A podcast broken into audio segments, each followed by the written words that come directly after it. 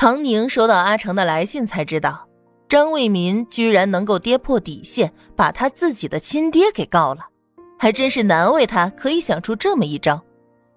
可是他都这么大的人了，他亲爹从小到大对他的花费，绝对是可以算出一笔巨款的，想要告赢还是有些难。所以那句话怎么说来着？自己的孩子不好好的教育，长大了以后祸害的只能是自己。太对了，张伟民就是明显的被吹捧着长大，无止境的满足他任何要求。等到他已经长大，破坏性足够强的时候，父母突然发现无法满足他了，反噬的时间就到了。张家的热闹，他倒是还挺想看的。好像还牵扯上了程家，还真是好玩。小姐，小芳轻轻敲门。程家的那位小姐来了。小芳并不想说什么二小姐或者您的妹妹，反正程玉芬姓程，自家小姐是唐家的，在自家小姐心里根本就和程玉芬不是姐妹。程玉芬来了。唐宁收拾好书桌，起身走出去。程玉芬果然站在院子里，他还挎了个篮子，上面盖着白布，不知道里面装的是什么，仿佛是吃食。这个点儿，程子龙快要放学回来了，赶着来送程子龙吃的吧。大姐，听人说你都会写文章了，厉害的很呢。唉，我就是个脑子笨的，学不来大姐这些赚钱的法子。一个女人在上海能从男人堆里轻轻松松的赚到钱，可不是一般人能学到的。我呀，也就只能靠着为民哥过过贤妻良母的日子罢了。不愧是程玉芬，一开口就这么不招人喜欢。她站在院子里，把篮子放在桌子上，强忍着自己的嫉妒，冲着唐宁开口：“写文章，那不是男人才会做的事儿吗？”而且还是读书人做的，也不知道这唐宁使了什么法子。他听人说的时候根本就不相信，直到自己去买了报纸，这才信了。唐宁不但写了，还写的特别好。她一个离了婚的女人，还真是够不要脸的，什么事儿都做得出来。唐宁笑了笑，缓缓走过去。久坐对腰椎、脊椎都不好。他就当做是出来散步了。你有一句话说的很对。程玉芬抬头看他，只听他继续说道：“你的脑子的确是笨的。”程玉芬一下子气得脸涨红。别以为你会写文章骂人就了不起，不过是仗着自己是个女人，勾搭上了几个男作家捧你的臭脚罢了。以为谁不知道你的勾当？他就想要撕下唐宁那总是淡然的表面，露出他丑恶的真面目。他想要激怒唐宁，等到子龙回来，让他亲眼看看他心目中的好大姐到底是什么样子的。唉，气大伤身，不要急嘛。唐宁轻飘飘的接了一句，本来不想多搭理他的，但看着他这样送上门来，辛辛苦苦的，总不能白忙活一场啊。他看向程玉芬的身后，稍微讶异的说道：“啊，子龙，你怎么回来了？刚才听见你二姐说什么了吧？”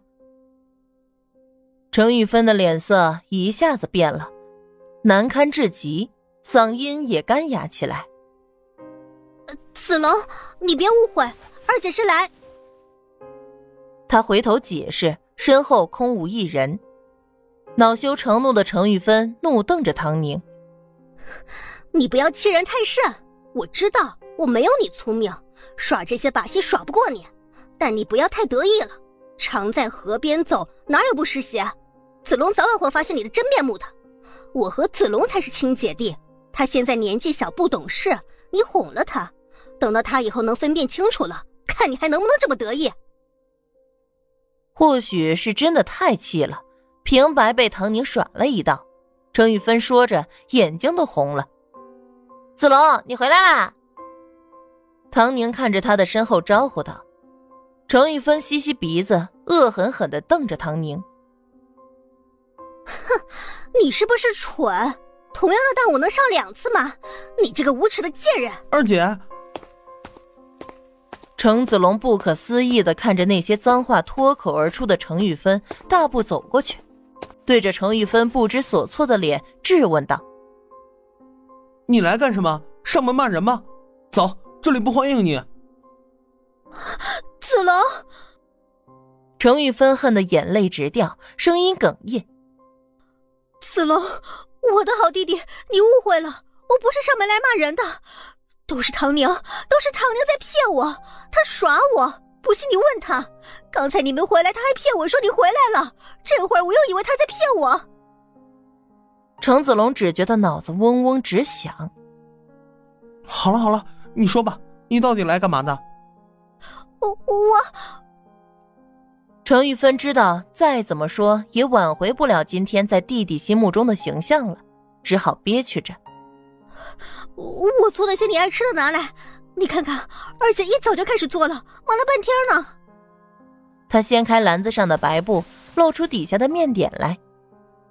你拿着吃呀？你怎么不吃呀？看着程子龙一动不动，程玉芬着急了。啊！你小时候不是最爱吃这个了吗？还跟二姐抢来着。你放心，我都放了糖的，你绝对爱吃。以后咱们姐弟俩都在上海，有二姐在，一定让你吃的好好的，照顾好你。程子龙都不知道该作何反应，僵硬着身体听完程玉芬絮絮叨叨，忍不住闭上眼睛。二姐，我现在不爱吃这个了。怎么不爱吃了？你生二姐的气是不是？程玉芬不相信他说的话。你也说了是小时候我爱吃的，我现在已经长大了，不爱吃了。程子龙忍无可忍，拉着他走到外面。二姐，我不知道你要干什么，但你不要这样了，我们都很难受。你现在是不认我这个二姐了呀？你不记得小时候我替你挨了多少打？程玉芬的心中充满了恨意。你替我挨打，难道不是你从小嫉妒爹娘更疼我，恨不得我死了才好吗？程子龙冷着脸看向他，一些非常不美好的回忆被唤醒，他的眼神看得程玉芬也心惊胆战。你，你，你都还记得呢？